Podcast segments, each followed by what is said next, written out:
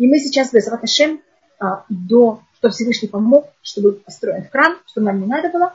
У нас до 9 э, ава без Раташем плюс-минус нормальные занятия, кроме того, что если Хасбу Халиля храм не будет построен, нам, мы должны будем заниматься законами э, трех недель 9 ава.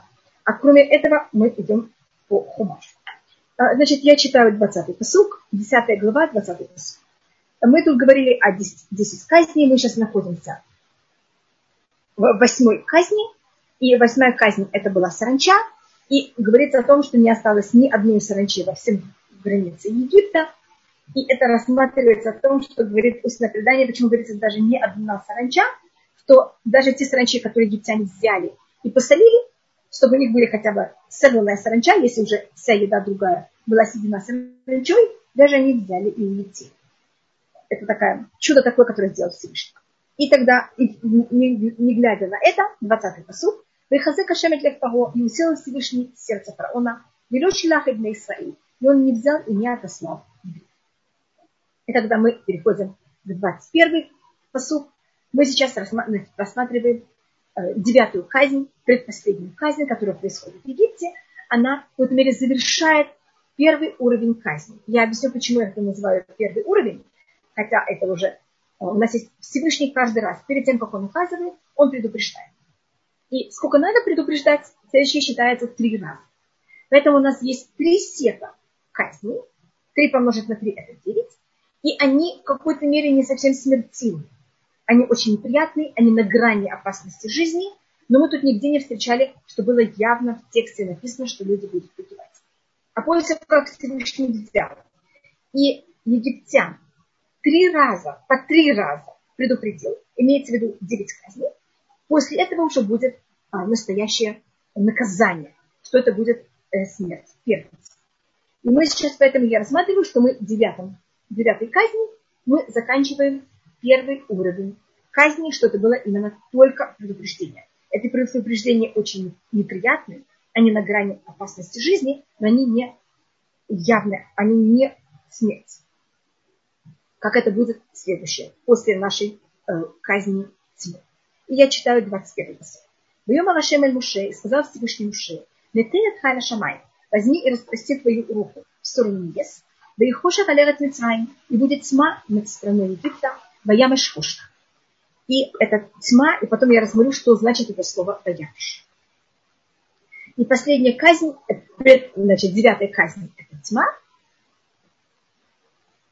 И вопрос, что он значит это, э, и почему пришло, пришло наказание тьмы. Тут есть несколько понятий. И Раши также спрашивает, почему Всевышний наказал египтян тьмой. Мы, по говорили, что каждый раз, каждое из этих наказаний, они были мера за меру, то, что египтяне брали и делали еврейскому народу. Это также то, что а, происходит, это в форме, там устное предание рассматривает, что это в форме, как царь воюет с другим государством. Это также мера за меру, то, что египтяне брали и делали евреям. И в этом есть еще одна вещь, а, так как египтяне, они а, наказывали и очень плохо относились к евреям, сейчас у них также есть это понятие тьму, что-то такое очень неприятное положение. И это также были еще двух вещей, которые связаны с еврейским народом. По устному преданию была часть евреев, которая не собиралась выйти из Египта э, и куда-то пойти. Египет – это самая развитая страна в древнем мире. Это держава. И э, насколько Египет был посвящен и развит, мы даже в наше время не, мы не можем делать э, на уровне химии в какой-то мере биохимии, мы не можем сейчас делать мумии так, чтобы они держались тысячелетия. Так бальзамировать людей. Египет это знал. Поэтому там наука процветала, и культура процветала в Египте. И сейчас бросить всю эту культуру и науку и пойти в пустыню, часть евреев этого не хотели. Они уже были настолько под влиянием Египта. Теперь, если евреи выйдут из Египта, а какая-то часть евреев решит остаться, в этом будет какое-то очень большое унижение и на Всевышнего. И поэтому те евреи, которые решили, что они не выйдут из Египта, по преданию они погибают вот в эти шесть дней тьмы.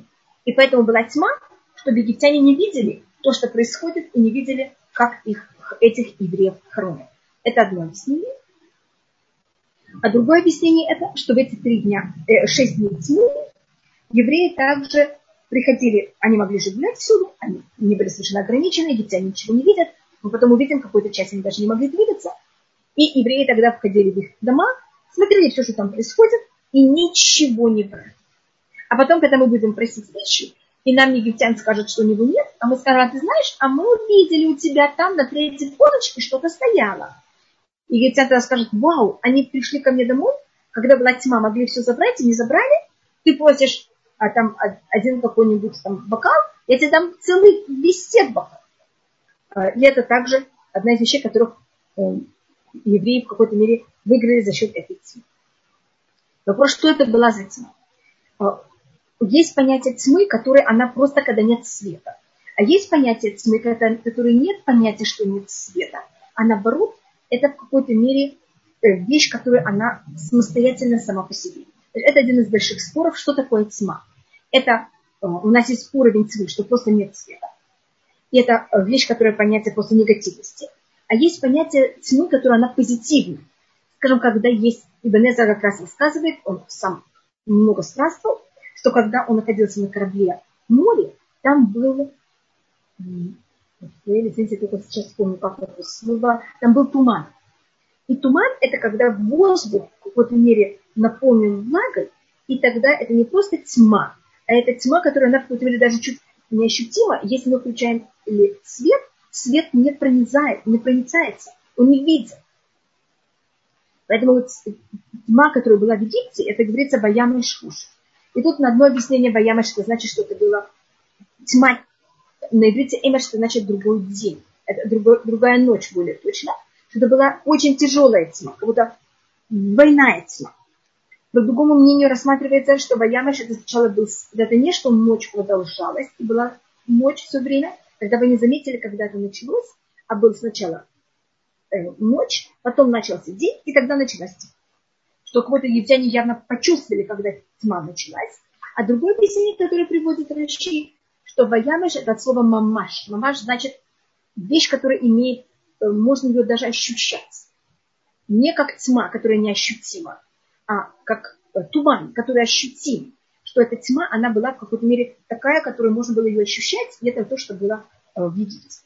Ваят Мушет Ядуаля Шамаю и взял и вознес и распростил Муше свою руку на небеса. Это он делает без палки.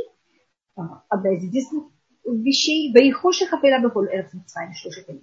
И была тьма, как он говорит, тьма, тьма тьма во второй степени. Хошек это тьма, а филя это еще более тьма. Это очень-очень темно. Выходит от Мицраем шушитами. Три дня была такая тьма, как я говорю, как вот чуть ли не как, ну чуть ли не, вот, как туман какой. Даже когда включали свет, что бы ни делали, ничего не было видно. Лога у еще так. Это было три дня, когда никто не видел даже своего брата. И потом, кроме того, была еще другая тьма. В Лёкаму. Ишми так так шушитами не могли встать никто, человек из-под себя три дня, Ульхольбна Израиля я огню шута. А всему всем сыновьям Израиля был свет в местах, где они э, обитали или оседали. И э, а три дня эта тьма стала еще более густа, настолько, что она просто стала в какой-то мере как давление такое. Э, настолько, что если человек, скажем, стоял, и там он распостил руку, он не мог ее двигать. Эта тьма, она давила. Такая вещь, конечно, никогда более не была. А в Египте каждая казнь длилась в течение 7 дней. А, тьма была только 6 дней. И почему она была только 6 дней? Потому что у нас 3 дня была вот такая ужасная тьма, что ничего не видно. Никакой свет не проницает эту тьму. Даже если зажигали свет, это никому не помогало. А другие три дня это была просто такая тьма, что люди не могли двигаться. Кто сидел, не мог встать, кто стоял, не мог сесть, не мог двинуться.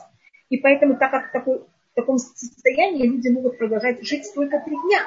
Если будет больше, люди просто не смогут продолжать жить, поэтому через три дня эта тьма прекратится.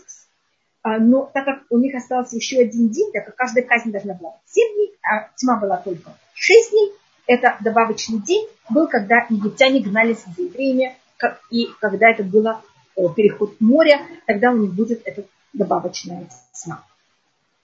А для всего еврейского народа, наоборот, был свет во всех местах, где они находятся. У нас есть понятие света, как Всевышний, когда он сотворил первоначально свет, который не имеет вообще никаких граней, когда можно даже видеть, проницает все. Это по этому мнению даже евреям не надо было приходить туда, где находятся египтяне. Они могли там видеть все, что и как они хотели.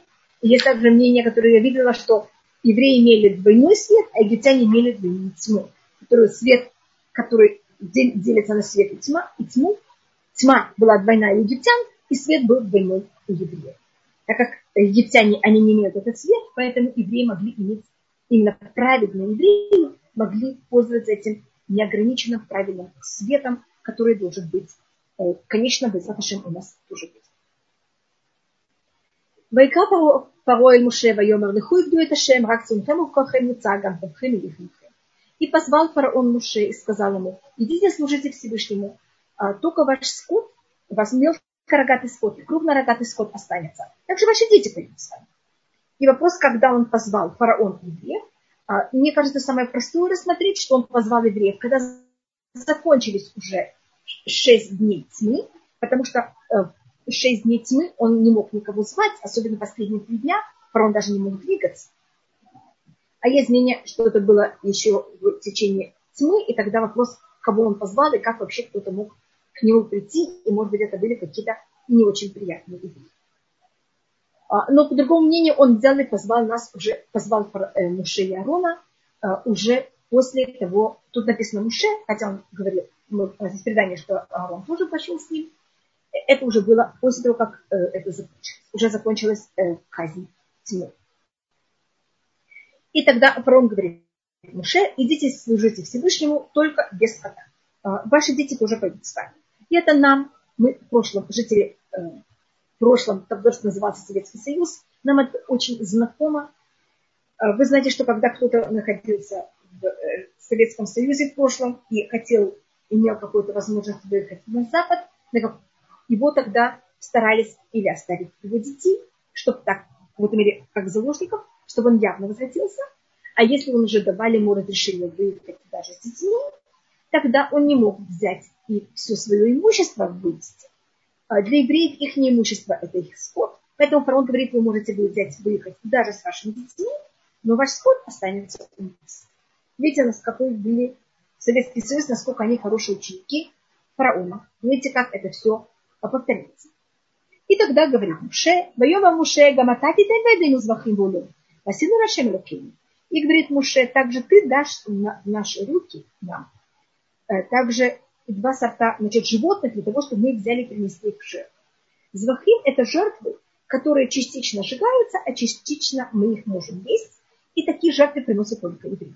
Улот, на иврите перевод этого слова ля алот значит поднимать. Это жертва, которая полностью сжигается.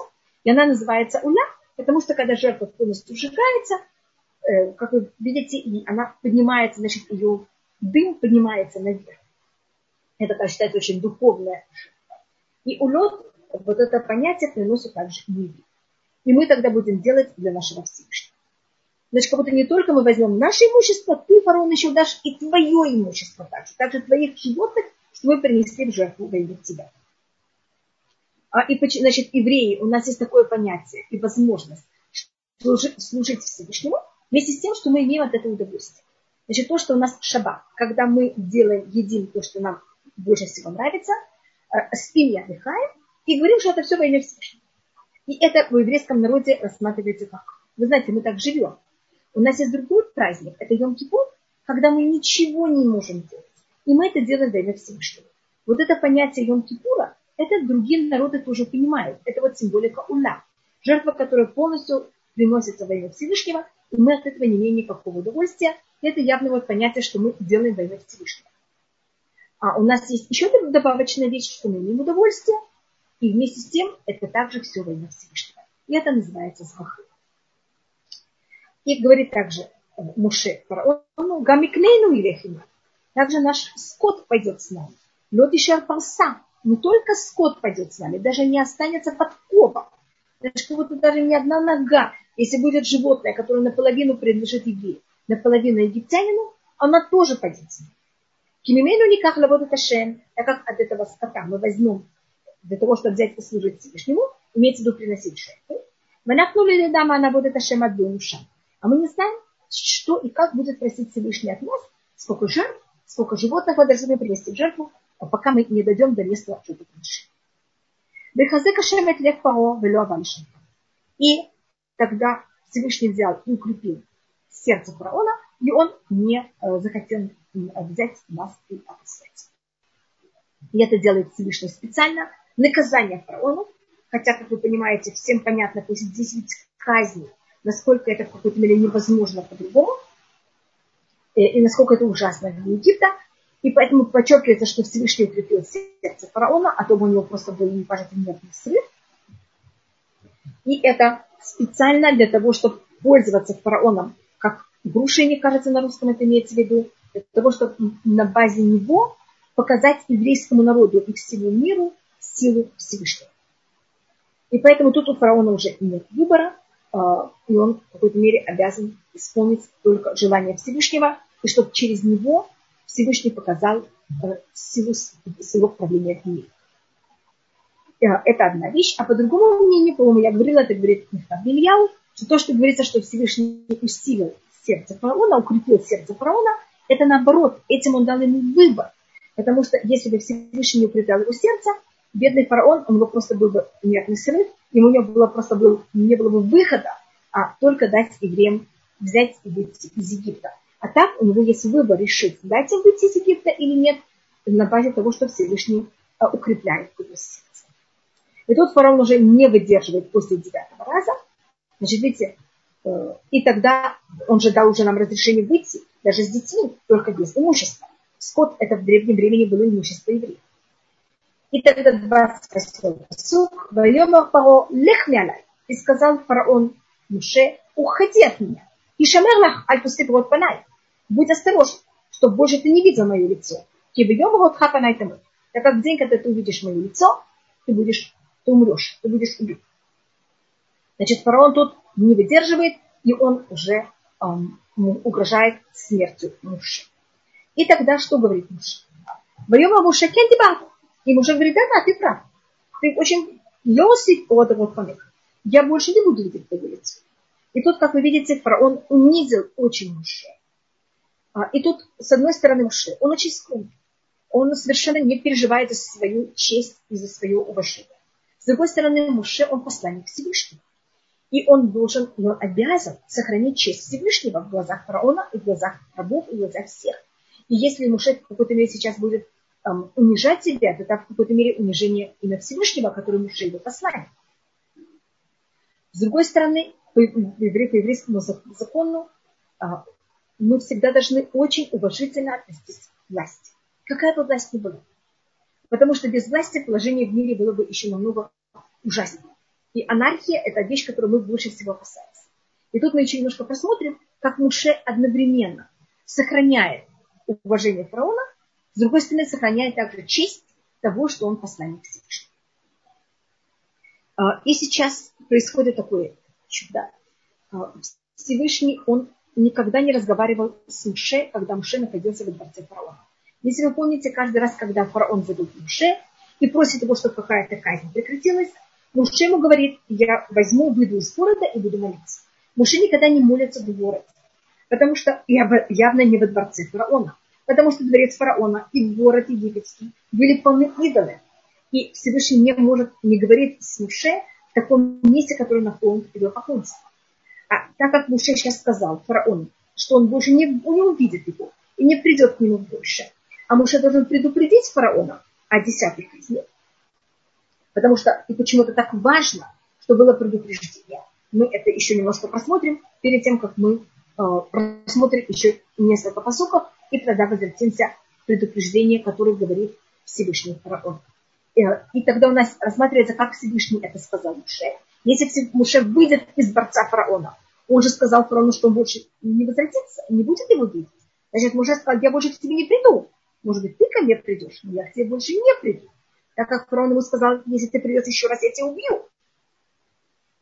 Поэтому то, что сделал Всевышний по преданию, взял Муше и возвысил его больше, чем 30 сантиметров от пола дворца фараона. И этим он в какой-то мере рассматривается не в этом, или даже больше, он рассматривает, что не, он не в этом месте, он уже в какой-то мере оторван от этого места. И так как он оторван от этого места, тогда он может получить имущество, и это не считается, что он находится вместе со всеми этими вещами, которые вполне безопасны. И я начинаю 11 главу. 11 глава, первый посыл книги Шу. Воем Рашамель Муше и сказал Всевышний Муше. От нега эхада биальпаху. Еще одно э, наказание или еще одно э, проказ я возьму и переведу, переведу на фараона. Валь Мицрай и на Египет. Ахахем и шалах После этого возьмет и отошлет вас от этого. Кашалху каля гареш и гареш Он вас просто, не просто он вас э, даст вам выйти, он вас просто выгонит полностью. Всех отсюда. И где Всевышний это говорит Муше, когда Муше еще находится в Эдеце.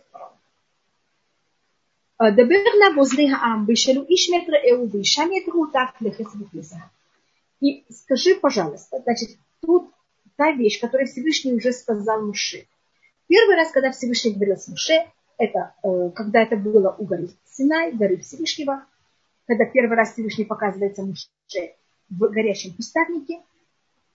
Всевышний тогда говорит Муше, чтобы он сказал еврейскому народу, что они попросили от египтян, э, которые живут рядом с ними, чтобы они у них попросили э, сосуды из серебра, сосуды из золота и одежду. И сейчас говорится доберно. На одно, есть у нас два понятия, что значит на. На одно, то, что рассматривает Паши, на это пожалуйста. Вопрос, почему надо умолять евреев, чтобы они просили у евреев золотые и серебряные э, вещи и одежду? Почему нет? Люди, так, если они могут попросить, им дадут, почему не просить? А, но мы видим, что надо их просить, потому что должно быть евреи не хотят просить. Почему евреи не хотят просить? Потому что евреи понимают, что если они будут уходить с имуществом египтян, египтяне так не хотят, чтобы они вышли, но если они еще идут с имуществом, возможность, что они по-настоящему будут свободны, конечно, очень маленькая. Потому что будет больше шансов, что египтяне, конечно, передумывают. Им будет больно за то имущество, которое они потеряли. И может больше шансов, что они возьмут и будут гнаться за нами и потребуют нам, чтобы мы возвратились. А евреи тут уже хотят оставить Египет, получить свою свободу и без имущества. И поэтому Муше должен их просить. Пожалуйста, попросить. А почему надо просить? Потому что Всевышний сказал Аврааму, что его потомки будут мучиться в Египте, а потом выйдут с большим имуществом. А это большое имущество евреи потом получат как подарок, который даст им Всевышний, когда египтяне будут гнаться за нами, мы будем переходить море, и они за нами погонятся с лошадями, которые будут с очень многими э, украшениями, и также одежда в войнах. И мы тогда в какой-то мере это все соберем, это все будет наше. Почему надо просить от египтян? Потому что евреи были порабощены на двух уровнях. Евреи были порабощены на уровне того, что власти их порабощали. Это в какой-то мере то, что мы получили, когда гнали за нас египетская армия. Э, и это, за это Всевышний заплатил, это была громадная плата, очень большая плата, э, самая большая. А с другой стороны, каждый египтян, когда он там хотел, чтобы кто-то взял и переполол поле, или перепахал поле, или ему вдруг нужно почему-то, чтобы у него были какие-то дикие животные дома. Он стучал в дом еврея и требовал от него, чтобы он пошел и ему это все сделал. И поэтому э, и за это евреи тоже должны получить оплату. И это они должны получить оплату от тех египтян, которые жили рядом. Потому что, как вы понимаете, когда египтян, э, он хотел, чтобы кто-то взял, обрабатывал поле, он же не шел очень далеко искать какого-то еврея, а ему было удобно именно стучать в дверь того еврея, который живет как можно ближе к нему. И поэтому вот та работа, которую брали евреи и делали э, для египтян, своих соседей, за это они должны получить также оплату.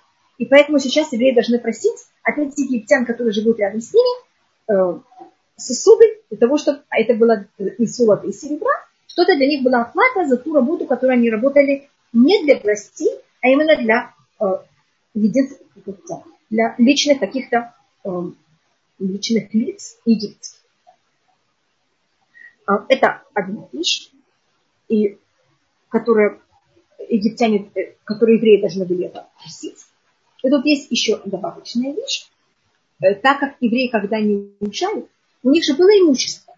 Так какое-то имущество они берут. Не было даже недвижимости. У них были там стулья, столы, которые они явно с собой сейчас не берут, когда они выходят из Египта в пустыню они это все оставляют. Кому это будет? Кто это все получит? Это получат соседи. И поэтому, как компенсация за то имущество, которое евреи оставляют в Египте, они должны также попросить у соседей, которые и получат это имущество, чтобы они им дали э, такие вещи, которых они могут их выносить. Значит, я просто объяснила, почему они просят именно у соседей. А у нас есть еще одно объяснение, что значит на. Значит, я рассмотрела сначала во втором посуке, что такое на, это значит пожалуйста. Это объяснение, которое дает Уши. А другое объяснение, которое дает э, Ункилус, это перевод на арамейский, что это сейчас. И что значит сейчас? Муше, это было сказано Муше э, еще перед тем, как он даже пошел в Египет. Муше это рассказывает евреям. И евреи в течение всех этих 9 месяцев никто это не рассказывает египтянам. И они это держат в секрете. И Муше сейчас им говорит, сейчас, сейчас вы должны взять, и вот то, что я вам сказал 9 месяцев назад, там, или год назад, вы сейчас должны взять и начать это исполнять и просить у египтян. И считается, что евреи, то, что они были провещены в Египте, и Муше, когда попробовал взять и начать как-то поднимать дух еврейского народа, и он вышел из дворца, и увидел, как один еврей э, его бьет какой-то египтян, и он убил египтянина, а на завтра он вышел и увидел, как другой еврей пробует или хочет поднимать руку на другого. И Муше вмешался. Как вы знаете, был донос который чуть ли не привел к смерти Муше, и Муше пришлось убегать. Значит, Муше тогда видит, что евреи порабощены, потому что у них есть доносчик. И сейчас было вот это тяжелое испытание, что Муше им говорит вещь о том, что им надо будет через 9 месяцев просить у египтян э, золотые серебряные сосуды, и евреи это не рассказывают. Этим они исправляют вот это понятие э, того, что они доносят, и за счет этого они могут быть избавлены. Значит, видите, Всевышний их поставил какое-то испытание. Мы видим, у них есть еще два испытания, которые будут в конечный момент, но то, что они могут, и те, кто дожили до сейчас, это те, кто не доносит.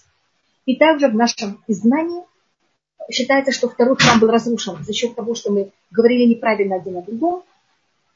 Это тоже связано в какой-то мере как донос. Э, говорили то, что не надо, рассказывали то, что не надо один о другом. И если мы это исправим, мы также сейчас будем избавлены из этого э, изгнания. И вы знаете, что в Филат Амида у нас есть 19 благословений, и мы там не просим ни о ком и ни о чем, чтобы оно сгинуло с мира, кроме доносчиков.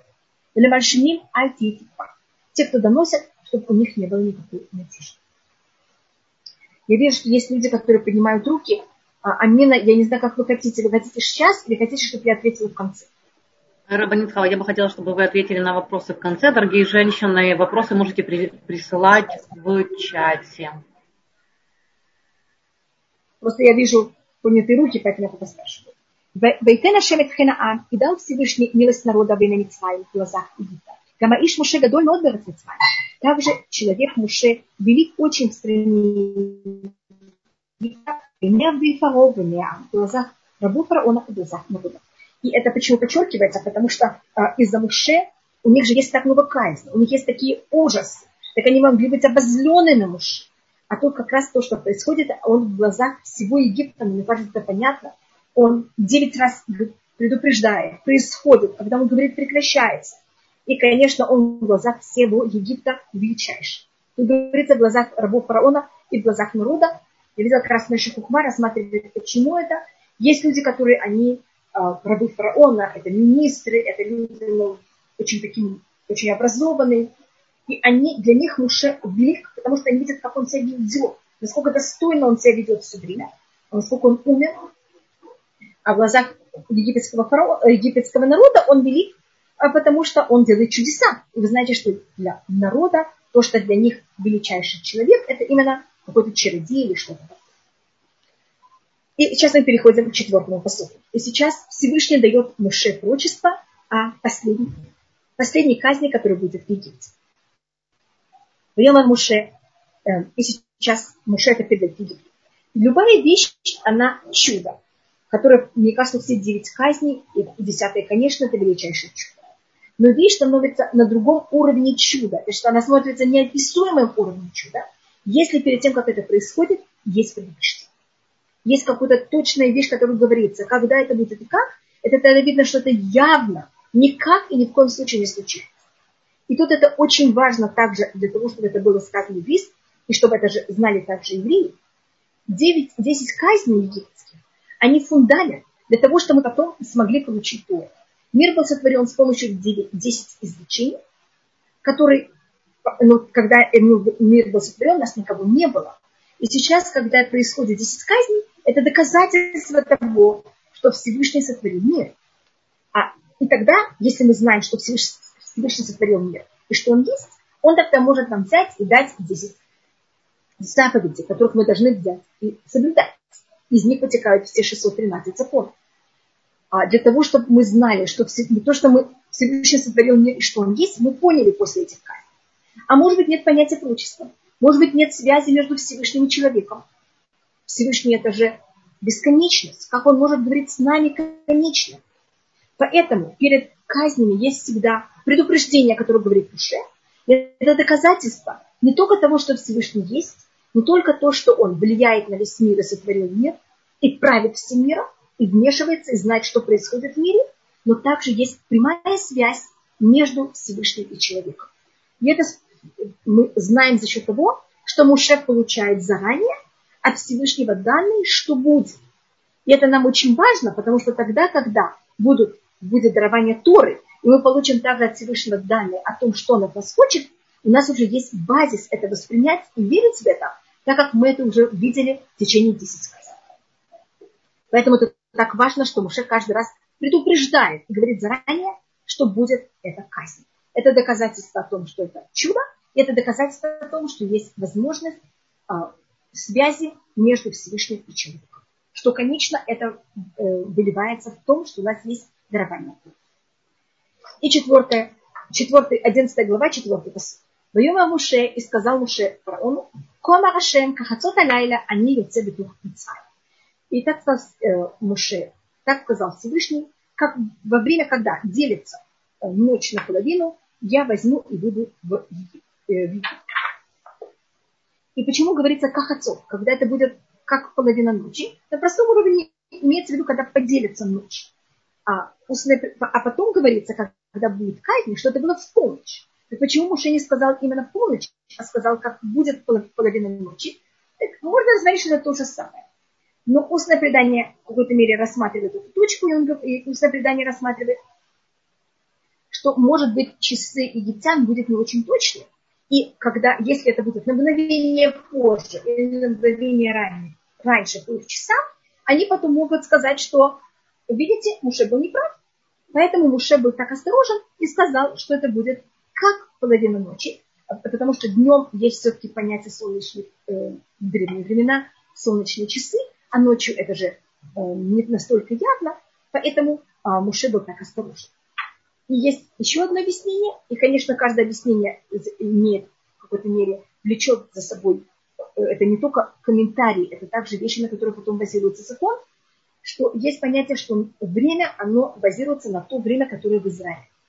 Как Значит, в настоящее время мира это как, как, как это в настоящий момент в Израиле. А как вы знаете, Египет, он немножко э, западнее, чем Израиль. И поэтому э, рассматривается в Египте, это будет примерно как полночь, потому что настоящая полночь по, по Торе это именно как это в Израиле. И от этого вытекает также закон, это было очень много споров на базе этой комментарии, о том, что должны делать люди, которые оказываются, скажем, в Японии или в части какой-то Камчатки или э, в, на востоке, самом восточном берегу Китая, где они, как они должны соблюдать, скажем, праздники, э, когда у них шаббат, это как, так как вы знаете, там же есть, это называется линия э, даты, и в какой, когда это как, это, так как там есть время, которое не совсем пересекается с Израилем. А я не вхожу в этот вопрос. Это был очень тяжелый вопрос во время Второй мировой войны, когда там были евреи. Значит, если вы решаете гулять, я вам, особенно в Йом-Кипур, не советую быть в этой, на этой территории. Если праздник вы делаете еще один день, если шаббат, вы можете еще один день отдыхать, но Йом-Кипур это поститься два дня, что это, как вы понимаете, совершенно непросто. И когда происходит э, казнь, говорится, они йоцебетов я выхожу в Египет, а у нас есть подчеркнута такая вещь, что говорится, Всевышний говорит, они я, они было малях, я не ангел, они было сара, я не серафим, они было хашалиях, я не посланник. и только я. И в чем это проявляется, вот это понятие, что это именно и только Всевышний. У нас, когда есть казнь, когда это естественная вещь, Всевышний правит мир все. Все естественные вещи – это тоже проявление желания Всевышнего. Но, скажем, восход солнца, заход солнца, они вещи стабильные, они всегда для всех. И такая вещь, она у нас называется, что она как будто происходит с помощью ангелов.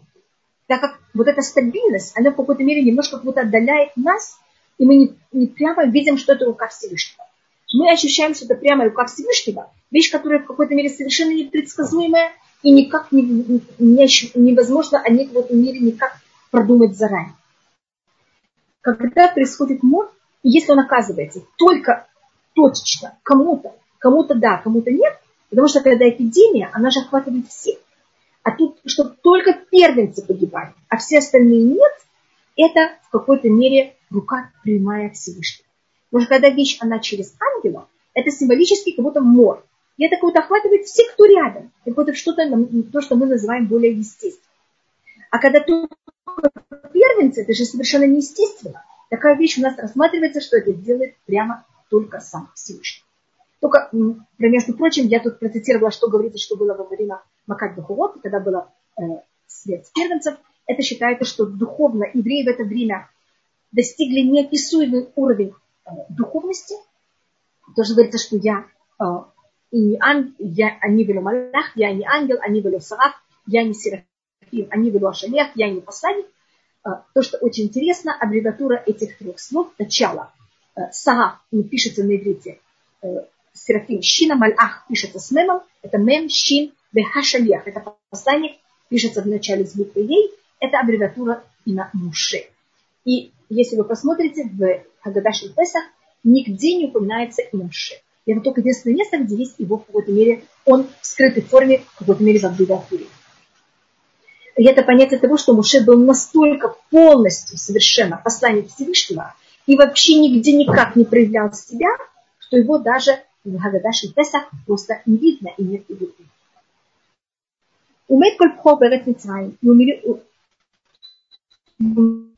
каждый первый стране Египта, от первенца фараона, а еще написал, когда на его престоле, имеется в виду его наследие, наследник престола, от Парашипа Афарихай до первенца рабыни, которая находится за Ж... Извините, я не знаю, как это точно сказать на русском, но это то, что перемалывает пшеницу. Что-то начинается с буквы Ж, и не знаю, как это точно. Я, значит, знаю, как это прочитать, не помню, как это произносить. Явно буду произносить неправильно, извините, не берусь это сказать. И это считалось в древние времена самая унизительная работа, когда давали, знаете, кому-то брать э, жерновое. Большое-большое спасибо. Э, я вам очень благодарна. А Виталь Хая, большое спасибо. Жерновое. А потому что это надо, понимаете, как вот эта работа брать и перемалывать пшеницу, это была работа, которую давали только там, самым, это была самая унизительная, самая тяжелая работа, которую обычно даже делали животные. А когда мы просмотрим, когда будет проявление этой казни, там будет говориться, что это не умрет от первенца фараона до первенца пленного. И какая тут разница? Первым делом у нас есть понятие, эм, и почему также э, рабы и потом пленные также страдали. Одна вещь это, потому что они радовались, когда евреи мучились. А почему это также было у пленных? Потому что пленные, они, бы, что, они не говорили, что тот, кто наказывает Египет, это их идол. Потому что, видите, потому что они пленные, поэтому в удивленный Египет приходит такая пакость, поэтому также первенцы пленных также погибают.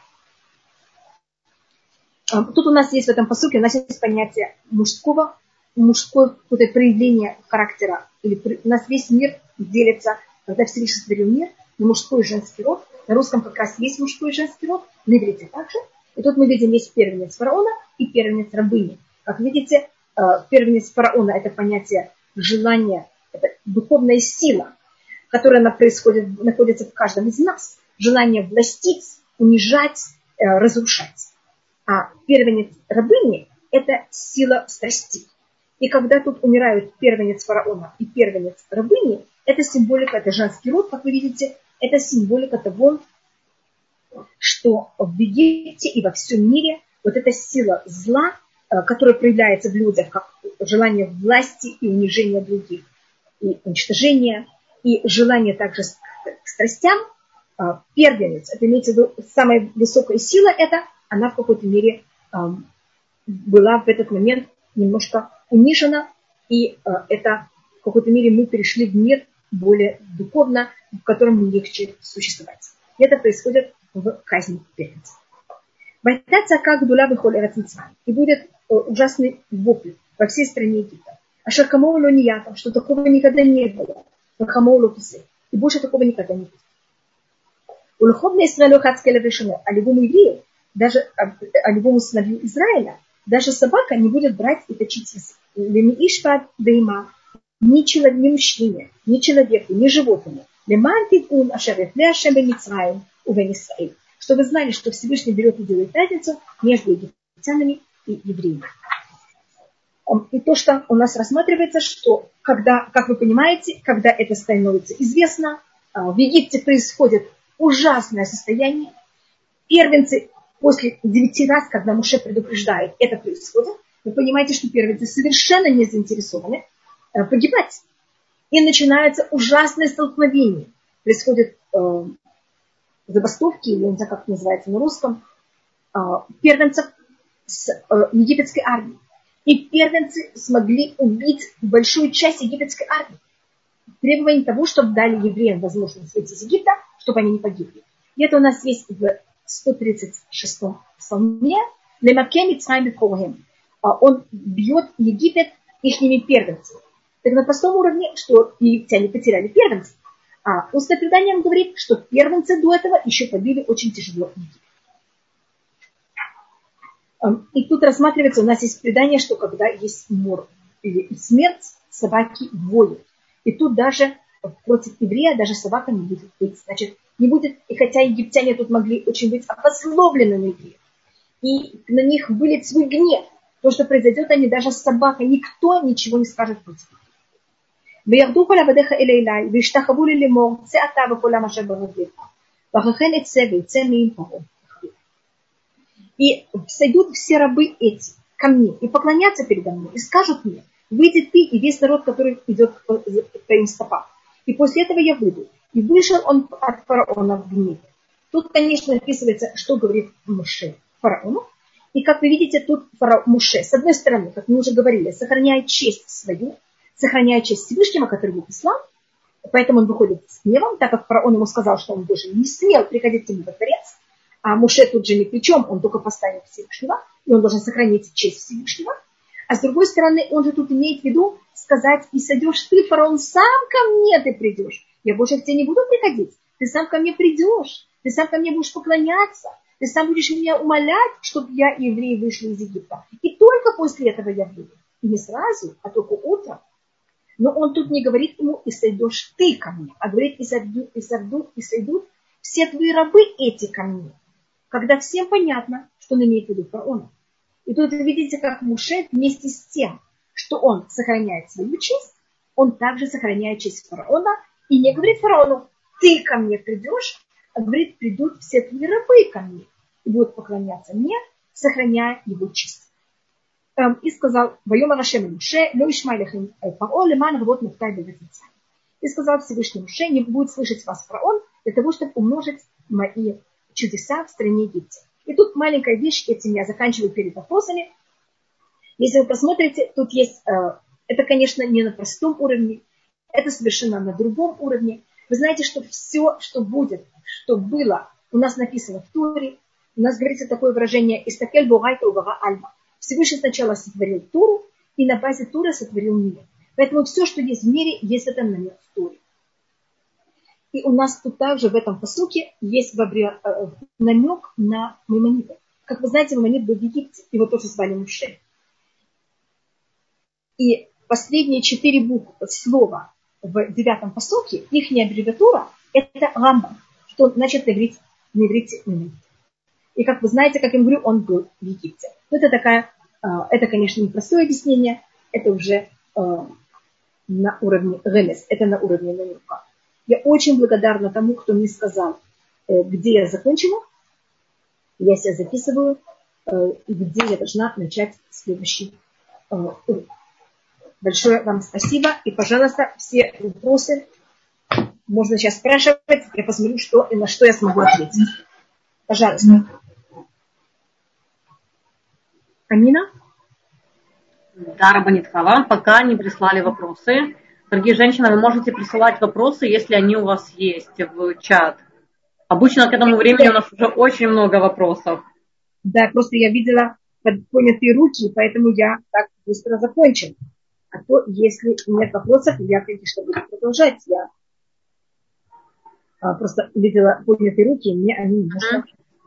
Давайте пока продолжать. Если будут вопросы, я задам их с удовольствием. Просто я, да, Жанна вот Хорошо, я, а, то, что, может быть, только я сделаю, я возьму сейчас, извините, принесу э, доску, чтобы показать.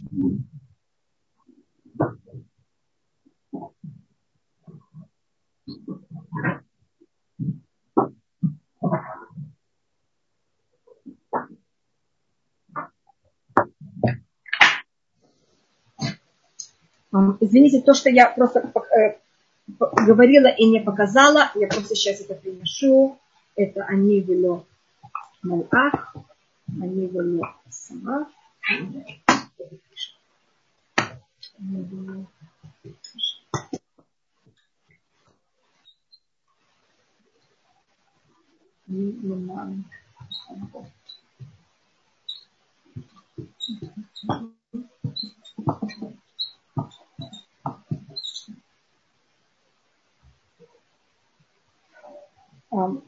Те аббревиатуры, которые я говорила и не показала, я извиняюсь, я сейчас взяла и не рисовала. Если вы видите Малах, не знали, это видно, Сараф и Ашелиах, это аббревиатура Муше. И вот тут у меня аббревиатура Леман Габот Муфтай Беэрет что было много э, чудес в стране Египта. Аббревиатура это Рамбам. Это как мы на иврите называем Именида. Это аббревиатура его имени. Раби Муше бен Мани. И тогда, если у нас нет вопросов, я продолжаю дальше. Себе. Муше Варон асует кола муфтин. А Муше и Арон сделали все эти чудеса. Хаэля лифней фаро перед фараоном. Вихазе кашемет лев фаро и укрепил Всевышний сердце фараона. Велю шляхет бней Исраэль мяцу. И не отослал он, имеется в виду фараон, сыновей Израиля из этой страны. Это Всевышний сделал в мире специально для фараона. Я вижу, что сейчас кто-то еще поднял руку. Просто вопрос, скажите, очень плохо видно. Спасибо. Я извиняюсь, что я, да, я вижу тоже, мне кажется, сейчас лучше видно. Нет, она, она имела в виду то, что написано было очень плохо да. видно, потому что, в принципе, Рабанитхава э, с камерой немножко как помутно, но это мы потом с вами после урока уже. Хорошо. Я извиняюсь, я просто э, хотела это как-то показать, я извиняюсь, что это не так хорошо видно. И, пожалуйста, если ничего не, uh, никто не не спрашивает, я тогда дальше. И мы сейчас при, при, начинаем 12 главу. Если вопрос был урок про Авимелиха и комментарий 13 века. Ирина, вопрос был урок про Ави, Авимелиха. Вы, может быть, имеете, извините, я тут прочитала, что написано, Ирина Девинский спрашивает, есть, э, был э, о уроке Э, был урок про Авимелеха и комментарий, что народ спустился в Мицраим. Значит, если Авимелех, может быть, имеется в виду Элимелих, это имеется в виду, э, который взял, Вагилатруд, э, который взял и пошел в степи Муава, это комментарий, кто рассматривает, что это символика того, как еврейский народ пойдет в изгнание, и потом, как мы возвратимся в Израиль, это комментарий, который привел Раби Элезар Мегермайзер который жил в 13 веке в Германии. Но он там описывает о том, как мы э, выйдем из Израиля в изгнание. Это такая символическая вещь, как мы потом придем в Израиль назад. когда а, какая-то часть, часть наша будут также, большая часть, те, кто придут в Израиль, будут люди, которые сделают. Я не знаю, это то, что имелось в виду. Потом часть, да. И потом часть э, вернется назад, вернется назад. Пошел на рассматривать это, да. Да, это считается то, что мы пошли в изгнание. Мы пошли в изгнание за счет голода. Он тоже ушел из Израиля за счет голода. И это символика того, что мы пошли в изгнание, были изгнаны из Израиля, конечно, потому что мы, э, мы были не очень хорошие. Если мы были бы хорошие, мы остались бы в Израиле. Точно так же, как Авимелех, он оказался не в Израиле, он ушел из Израиля за счет голода, и это был тоже не совсем правильный поступок. Да? Я только не совсем поняла вопрос, но если мне скажут, пожалуйста, я буду очень рада.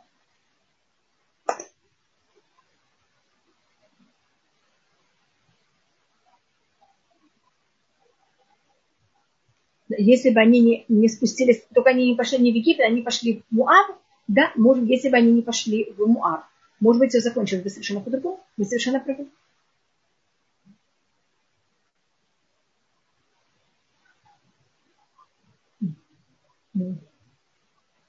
Вы, вы знаете, мир, он а, не очень а, простой. Если мы делаем какой-то неправильный поступок, мы с этим, мы потом должны исправить все, что мы сделали. Но вместе с тем Всевышний через наши и правильные, и неправильные поступки а, приводит к очень хорошим последствиям. Значит, у меня есть моя ответственность за то, что я делаю. За мои неправильные поступки я расплачиваюсь.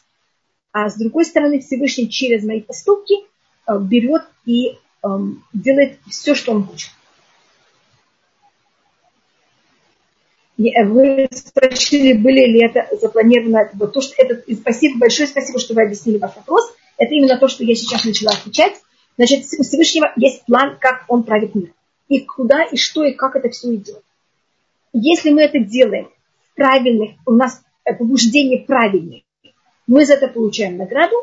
Если наши побуждения неправильные, мы за это получаем наказание а все равно произойдет то, что Всевышний планировал. Это, это такая очень сложная вещь, что называется пхира бегидиа. Выбор, мой выбор и знание Всевышнего, что конечно произойдет. Считается одна из самых сложных философических понятий в иудаизме. Как если у меня есть выбор, я могу выбрать, что я хочу, как же может быть, что все равно произойдет то, что Всевышний решил? И почему я тогда за это получаю награду наказание? Это же вещь, которую решил Всевышний, что будет и что не будет. Так а, есть на это очень много ответов. И тот ответ, который я решила выбрать, это, а, это вопрос, почему я это сделала. Понимаете, это мой, мое рвение, мое желание, мой выбор. На базе чего он происходит.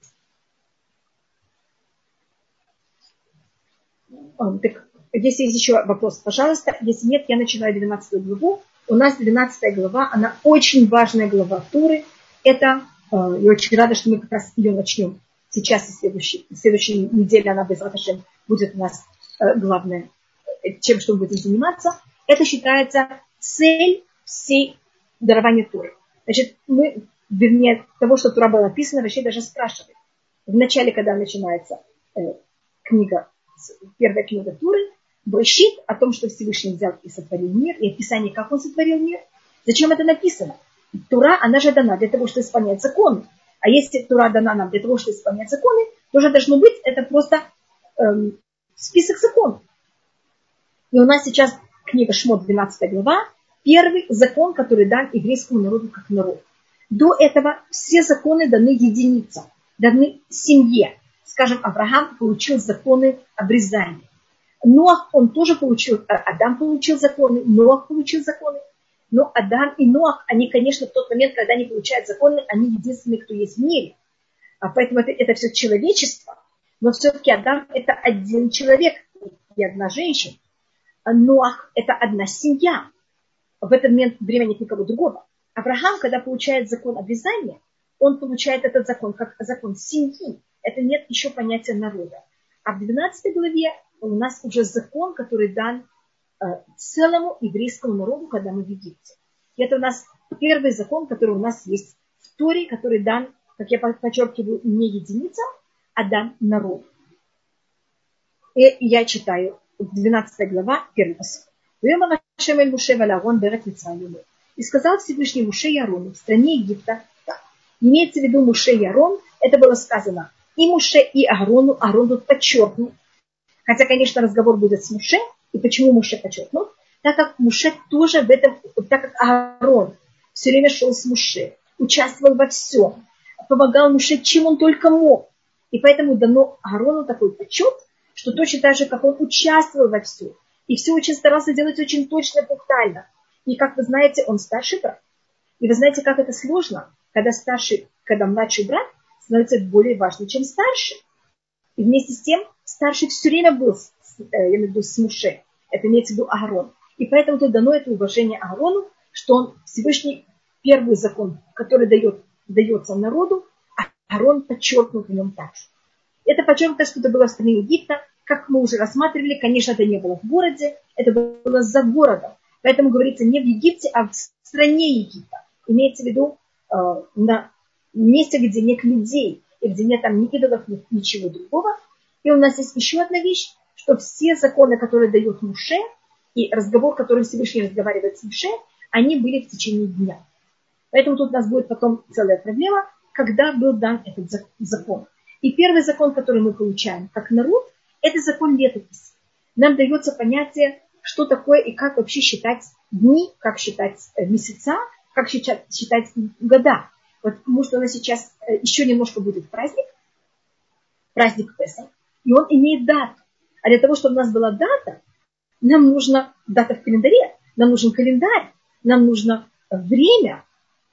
И поэтому перед тем, как мы еще выходим из Египта, нам еще в Египте дано, дан наш календарь. И мы, когда становимся этим, в какой-то мере рассматривается, что Всевышний дал еврейскому народу, перед тем, как мы даже начинаем, нам дано понятие власти над временем. И мы тогда этим закончим. Очень приятно, что все здоровые продолжали быть здоровы, что все больные выздоровели, и что был только мир и благо всюду.